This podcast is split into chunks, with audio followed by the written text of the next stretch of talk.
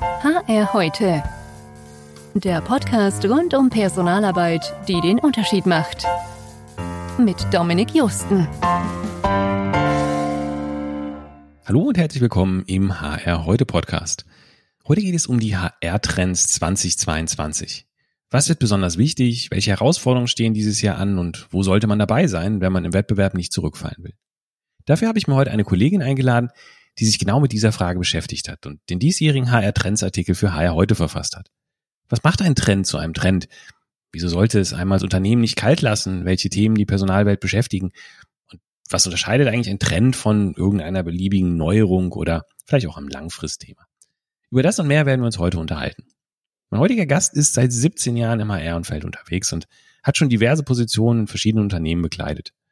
Im Herbst letzten Jahres hat sie einen gewagten Schritt getan. Raus aus dem operativen Personalwesen, raus aus dem Alltagsgeschäft, raus aus der operativen Verantwortung und rein in ein neues Abenteuer als HR-Redakteurin bei HR heute.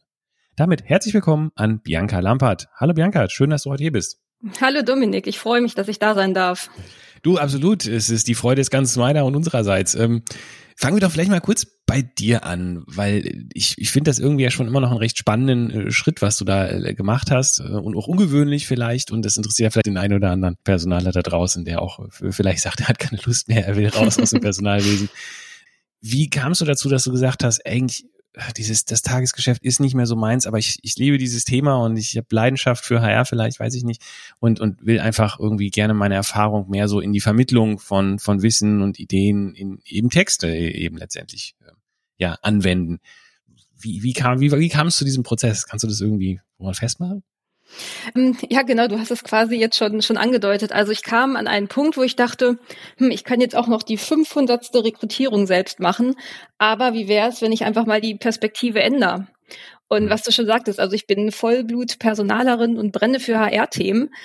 Und ich finde, HR spielt eine so entscheidende Rolle im Unternehmen und ist eigentlich auch noch gar nicht alles über HR gesagt. Und äh, da ich mich nach wie vor für innovative und kreative Personalarbeit be begeistere und es toll finde, Dinge zu hinterfragen und zu optimieren, Trends aufzuspüren, darüber sprechen wir ja heute, mhm.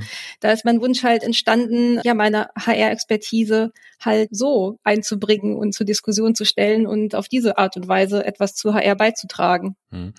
Also ich, ich finde es großartig, weil ich finde, davon braucht es noch, ja, sag mal, viel mehr, weil ich habe so ein bisschen den Eindruck, über HR fühlen sich ganz viele Leute manchmal berufen zu schreiben und schreiben dann darüber und deswegen gibt's da draußen sehr, sehr viel Texte, denen eigentlich so ein bisschen die, die, die echte Kompetenz fehlt. Und von daher sind wir auch, glaube ich, mega happy, dich zu haben. Und ich glaube, das macht auch wirklich einen riesen Unterschied mit, mit deiner Erfahrung, weil da steckt eben was drin. Du weißt, wovon du sprichst. Deswegen freue ich mich sehr, dass du da bist.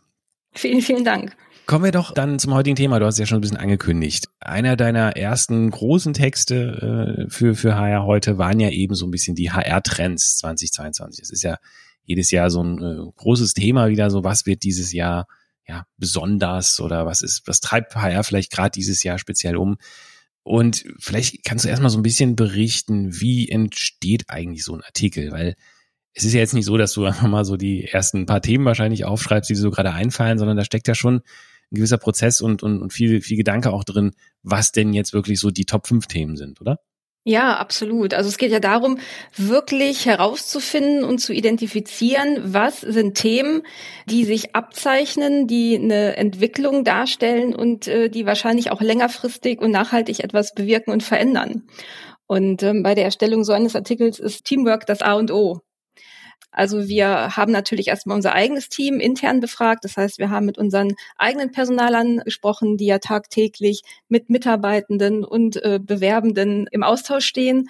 Und natürlich auch unsere Berater, die halt im engen Kontakt mit der Personalwelt stehen. Und natürlich habe ich natürlich auch viel recherchiert und mir den, den HR-Markt und die HR-Welt angeschaut.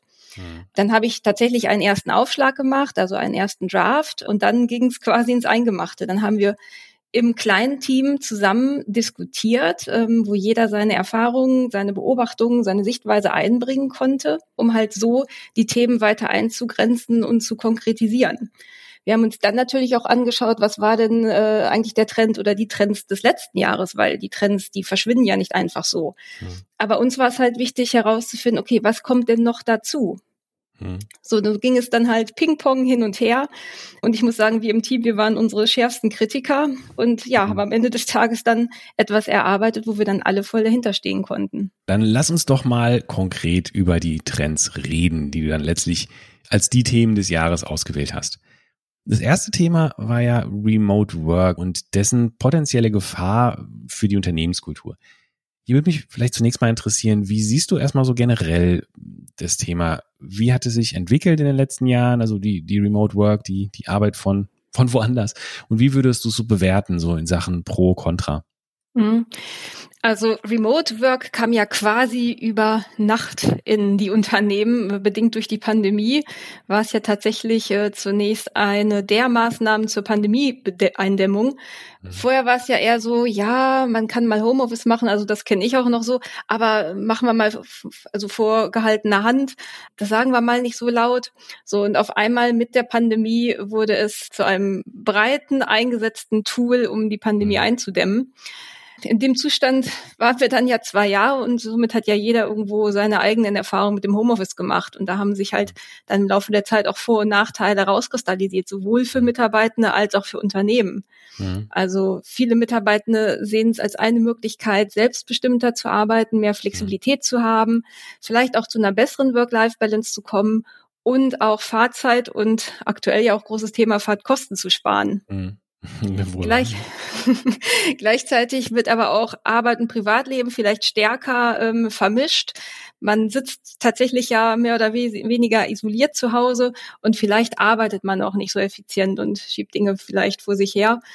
Ja, und bei Unternehmen ist es ähnlich. Unternehmen erkennen, ähm, es ist eine Maßnahme, um ihre eigene Arbeitgeberattraktivität zu steigern und auch ja, Kosten einsparen zu können durch den Wegfall von Bürofläche beispielsweise.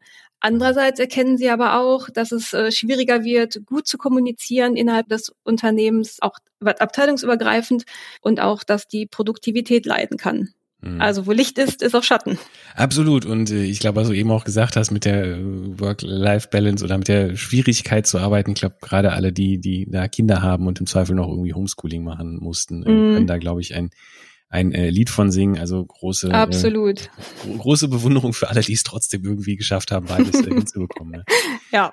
Jetzt dreht sich ja dein äh, Trend oder so wie er dann formuliert ist ja gar nicht um Remote Work als solches, sondern im Prinzip ja so ein bisschen um die ja aus seiner Sicht so ein bisschen aufkommende Gefahr von ja Unternehmenskulturkonflikten so ein kleines bisschen, ähm, wenn ich das so richtig äh, interpretiere.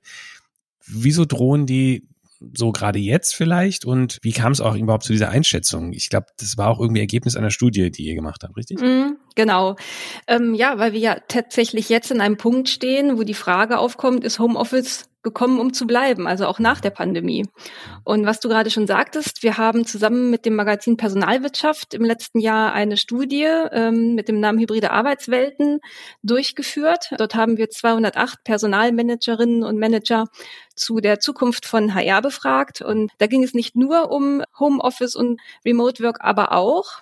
Mhm. Und äh, dort haben wir die Personaler und Personalerinnen gefragt, okay, was glaubt ihr denn, was sind die Auswirkungen von Homework? Mhm. Und da kamen dann solche Antworten, ja, sie erwarten eine mangelnde Wertschätzung, fehlende Möglichkeiten zum Netzwerken, Beeinträchtigung der Innovationsfähigkeit insgesamt und ein Aspekt, da sind wir dann tatsächlich hellhörig geworden, nämlich, dass sie Spannungen innerhalb der Belegschaft erwarten. Mhm. Und zwar, wenn ich mich recht erinnere, das Ergebnis war, dass vier von fünf Befragten mhm. Spannung erwarten, wegen der unterschiedlichen Präsenzregelung, dass jeder vierte aber sogar starke Spannungen erwarten. Mhm. Und da dachten wir, okay, da müssen wir mal äh, genauer hinschauen. Gleichzeitig zeichnet sich aber der Trend ab, dass Homeoffice auch nach der Pandemie im Rahmen von 40 bis 60 Prozent der Arbeitszeit bestehen bleibt. Mhm. So, und auch die Politik diskutiert es ja zurzeit. Mhm. Wird es ein Erörterungsrecht für Homeoffice geben oder vielleicht sogar einen Rechtsanspruch? Mhm. Fakt ist also, wenn Homeoffice nicht mehr nur ein pandemiebedingtes Phänomen ist, sondern zum festen Bestandteil der Unternehmensphilosophie wird, dann tun sich ja tatsächlich insbesondere für HR auch neue Fragestellungen auf. Hm. Ich glaube, das ist äh, absolut nachvollziehbar und gerade auch, ich meine, das ist ja mal, wenn man so hört, 40 bis 60 Prozent, das sind ja meistens nicht über alle Stellen, sondern es gibt ja diverse, die das nicht machen können und manche halt schon und kann ich mir schon nachvollziehen, dass das dann für durchaus zu Spannungen führen würde. Also ich würde mich wahrscheinlich auch ungerecht behandelt fühlen, wenn ich jeden Tag irgendwie ins Büro fahren müsste und alle anderen machen es entspannt von zu Hause. Aber jetzt, um, um, um dann da jetzt äh, doch mal ein bisschen noch nach äh, zu, zu fassen. Also ich mach, kann wieder nachvollziehen, gerade wenn diese allgemeine Akzeptiertheit, so wie im Moment, ne, so das ist der mhm. pandemiebegründete Grund, wenn der so ein bisschen nachlässt, aber dann viele halt trotzdem weitermachen. Ja, kann es genau dazu kommen? Und was würdest du so ein bisschen sagen, was können Personalerinnen und Personaler daraus, also sozusagen vielleicht als Aufgaben für dieses Jahr ableiten? Ja, tatsächlich müssen Sie sich genauer anschauen, kommt es zu dieser Kluft, also kommt es zu dieser Zweiklassenbelegschaft, ich sage es mal, zwischen Blue- und White-Collar-Workern oder auch zwischen denen, die im Homeoffice arbeiten möchten, vielleicht weil sie es lieber möchten, weil sie einen langen Anfahrtsweg haben oder weil sie einfach auch noch wegen der Pandemie vorsichtiger sind mhm. und den Mitarbeitern, die sich freuen, endlich wieder ins Office kommen zu können. Ähm, und dann schauen, ja, führt das in irgendeiner Form zu einer Spaltung der Unternehmenskultur? Was passiert überhaupt mit unserer Unternehmenskultur? Mhm. Und äh, wie können Werte weiterhin gelebt und aufrechterhalten äh, bleiben, wenn es zu einem stärkeren digitalen Miteinander kommt. Mhm. So das gleiche, sage ich mal, zum Thema Mitarbeiterbindung. Also wie kann ein. Mitarbeiter seine Mitarbeiter halten, wenn sie vermehrt vielleicht nach wie vor im Homeoffice sitzen und sich da vielleicht auch fragen, warum arbeite ich jetzt eigentlich für diesen Arbeitgeber? Was macht er eigentlich für mich noch besonders? Weil zum Beispiel viele attraktive Angebote wie eine leckere Kantine fällt ja viel weniger ins Gesicht, wenn die Mitarbeitenden verstärkt von zu Hause aus arbeiten. Mhm. Ja, absolut. Und auch so der soziale Kontakt natürlich ist ja für viele auch Thema. Total. Absolut. Genau, genau. Also kann, kann ich absolut äh, nachvollziehen und äh, ist, glaube ich, auch wirklich ein guter, guter Hinweis von dir, dass man äh, sich dem als Personaler dieses Jahr auch vielleicht konkret dieses Jahr eben aufgrund der Situation annehmen muss. Da wir ja insgesamt fünf Themen haben, lass uns mal vielleicht direkt zum, zum zweiten auch übergehen, auch wenn jedes davon man, glaube ich, äh, noch länger drüber reden könnte. Der zweite Trend, den ich dann ja letztens entschieden habt oder sich das Team dann letztens entschieden hat, ist äh, Corporate Purpose. Also so ein bisschen mhm. das Warum eines Unternehmens gefühlt ein Thema, was in der letzten Zeit immer mal wieder gärt, immer wieder hochkocht, ähm, weniger, aber zuletzt doch irgendwie intensiver und, und dranbleiben, dass es diskutiert wurde. Was hat dich am Ende bewogen, es dieses Jahr mit auf die Liste der Themen des Jahres zu heben? Ja, tatsächlich passt es ja auch zu dem, was wir gerade besprochen mhm. haben. Also wenn die Mitarbeiter zu Hause im Homeoffice hocken, stellt sich ja der eine oder andere dann doch die Frage, warum arbeite ich eigentlich für diesen Arbeitgeber? Mhm. Und tatsächlich muss man sagen, dass die Pandemie ja insgesamt zu einem Undenken und zu einer Werteverschiebung geführt hat. Mhm. Das heißt, Karriere, Geld sind nicht mehr alleine nur wichtig. Ne? Die Leute schauen auf eine gesunde Work-Life-Balance, auch gesellschaftlich-moralische Themen werden wichtiger. Und dann ist man ja quasi schon bei dem Punkt Corporate Purpose in einer gewissen Art und Weise. Und gerade wenn man sich jetzt die jüngeren Generationen anschaut, also Y und Z, mhm. die hinterfragen tatsächlich ihr eigenes Tun und auch die des Arbeitgebers und wünschen sich bei ihrer eigenen Arbeit eine Sinnhaftigkeit, aber auch bei die ihres Arbeitgebers. Das heißt, die schauen viel stärker hinter die Kulissen und hinterfragen, was tun wir denn da gerade eigentlich? Das heißt, so oberflächliche Floskeln reichen nicht mehr und, und somit rückt der äh, Corporate Purpose für uns tatsächlich viel stärker in den Fokus. Mhm kann ich nachvollziehen. Vielleicht macht es dann ein bisschen Sinn, nochmal so genauer zu sagen, was, was ist denn jetzt genau eigentlich dieser Corporate Purpose? Ähm, was ist ja jetzt mehr als irgendwie ein Mission Statement oder sowas, ja? Und ja, vielleicht auch, wieso betrifft er HR aus deiner Sicht? Mm, mm.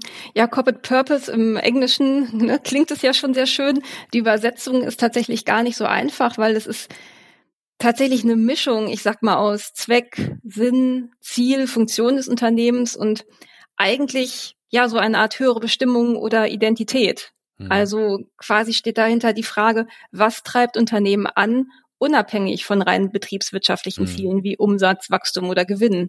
Mhm.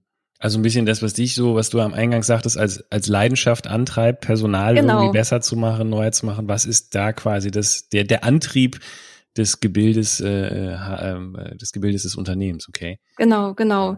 Ja, wenn man jetzt zu HR kommt, was du ja. sagtest, ähm, wir stehen vor der Situation des zunehmenden Fachkräftemangels und des demografischen Wandels. Also das wird für HR tatsächlich zu einer Mammutaufgabe. Und in diesem Zusammenhang kann der Corporate Purpose tatsächlich eine Maßnahme, also nicht die alleinige, mhm. nicht das Allheilmittel werden, aber eine Maßnahme zur Gewinnung von Talenten und auch zur langfristigen Bindung von Mitarbeitenden.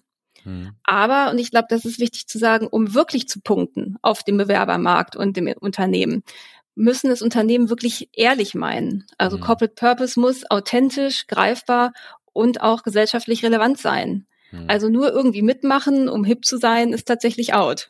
Okay, mehr als Werbeslogans äh, muss, Absolut. Es, muss es sein, okay.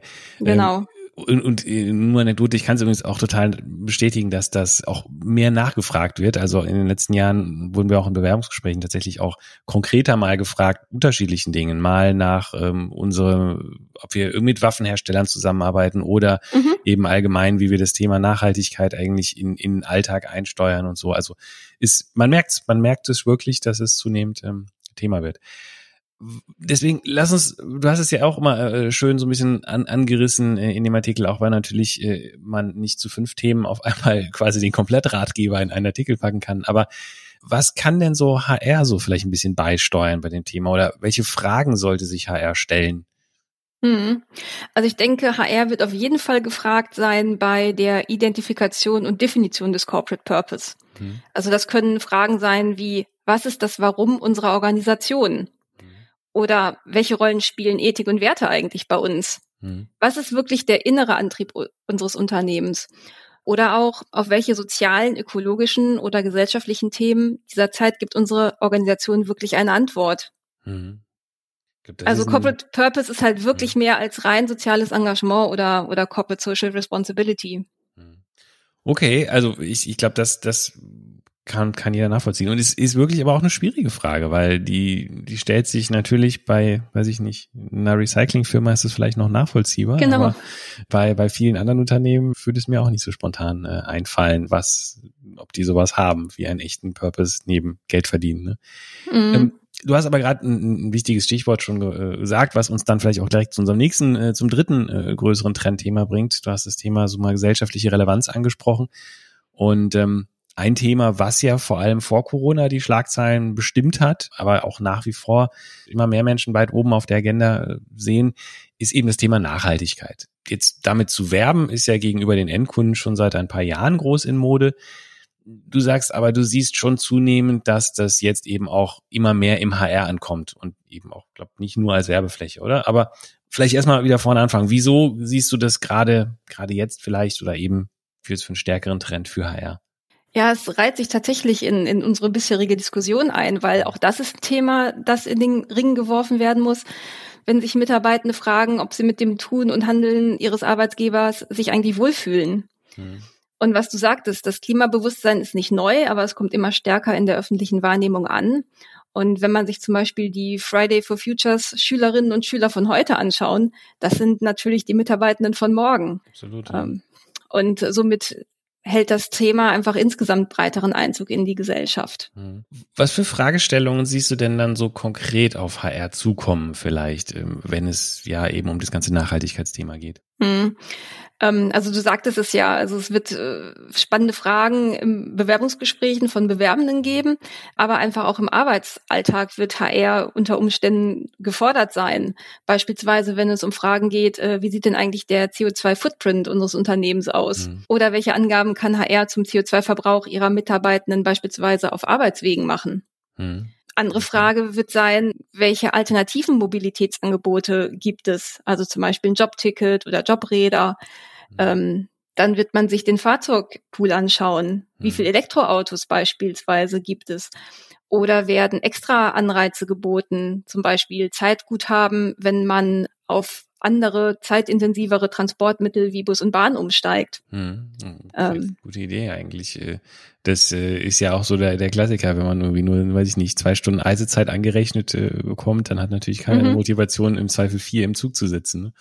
Genau, okay. genau. Ja. Ähm, okay, also schöne Beispiele. Ich glaube, da, da das, das kann man sich gut nachvollziehen.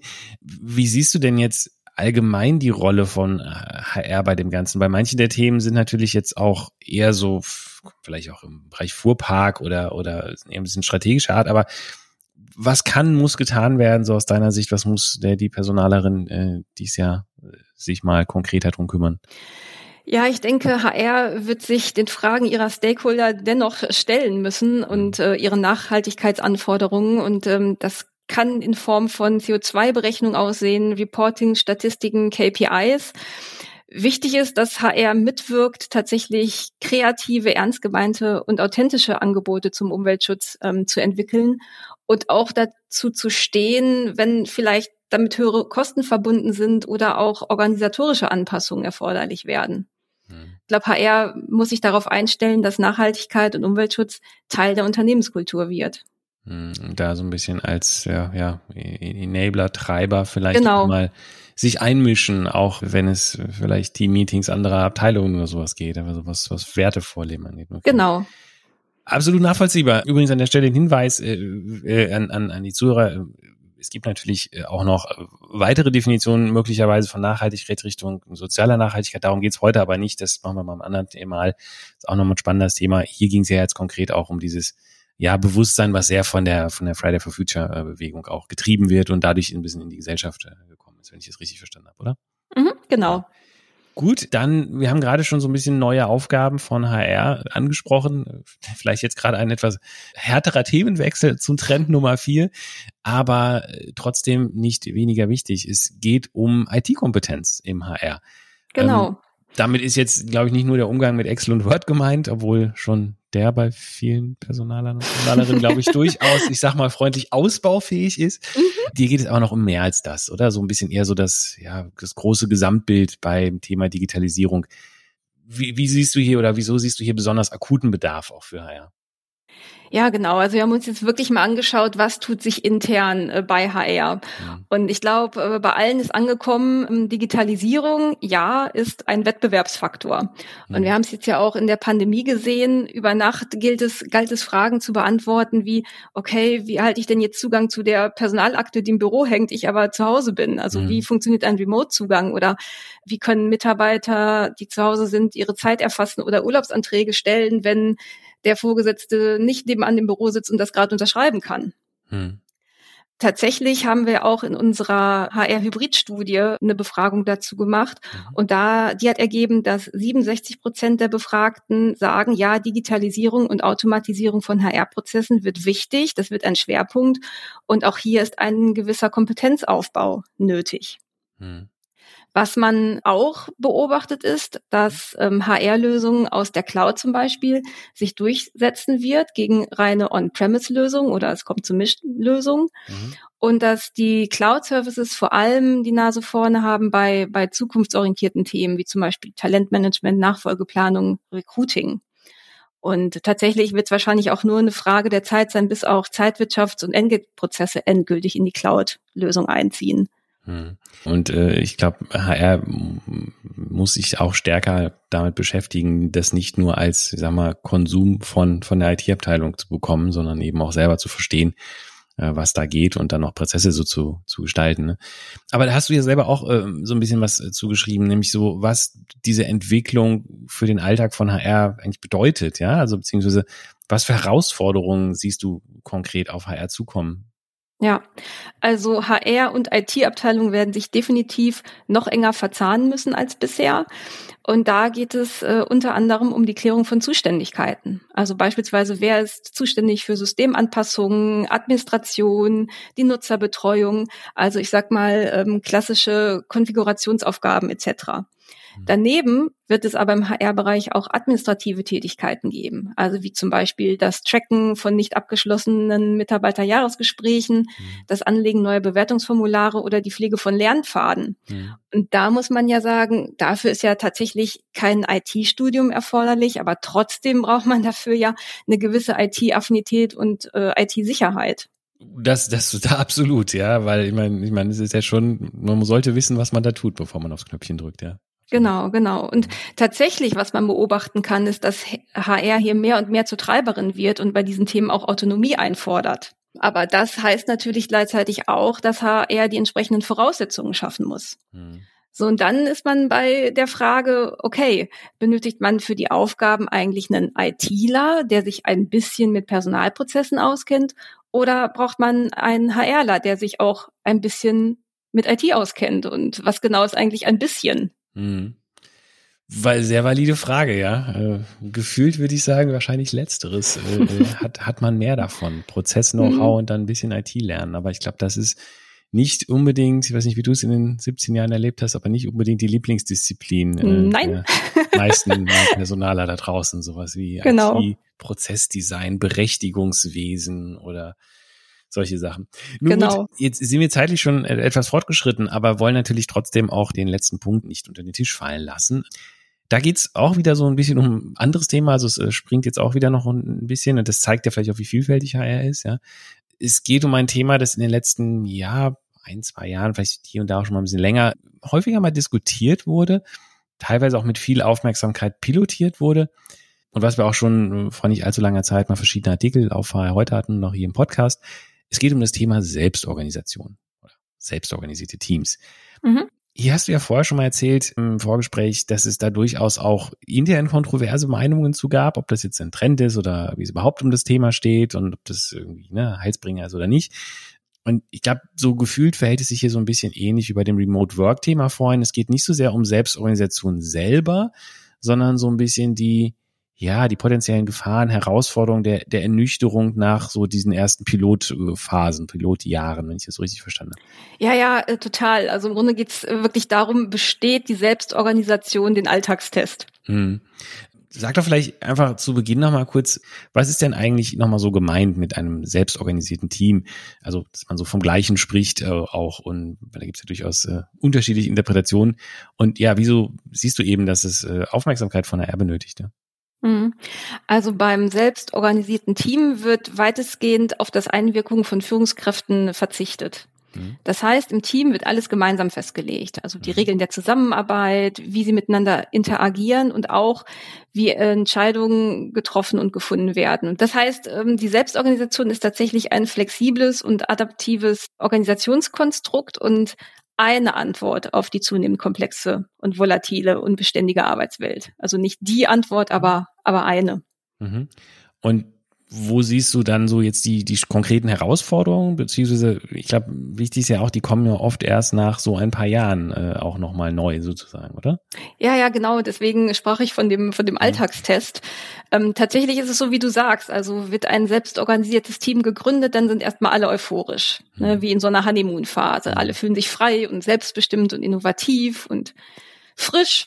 Mhm. Aber tatsächlich ist ja die Frage, was passiert in Krisen? Mhm. Also wenn es innerhalb des Teams zu einem Personalwechsel kommt, wenn menschliche Konflikte aufkommen oder mhm. im Worst Case, wenn sogar Personal abgebaut werden muss. Also was passiert dann?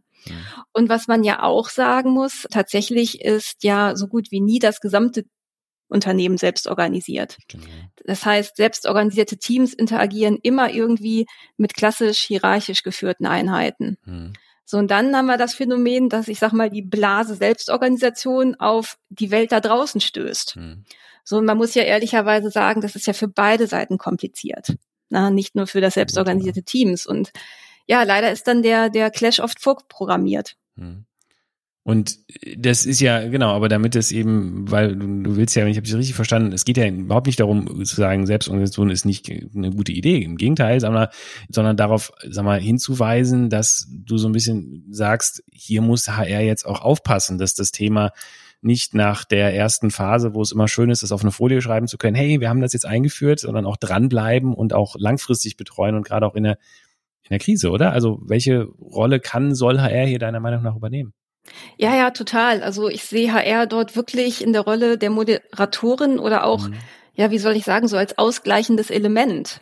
Mhm. Also ehrlich gesagt, was du ja auch gerade meintest, also HR mhm. hat ja bei diesem Thema insgesamt noch die wenigsten Aktien drin.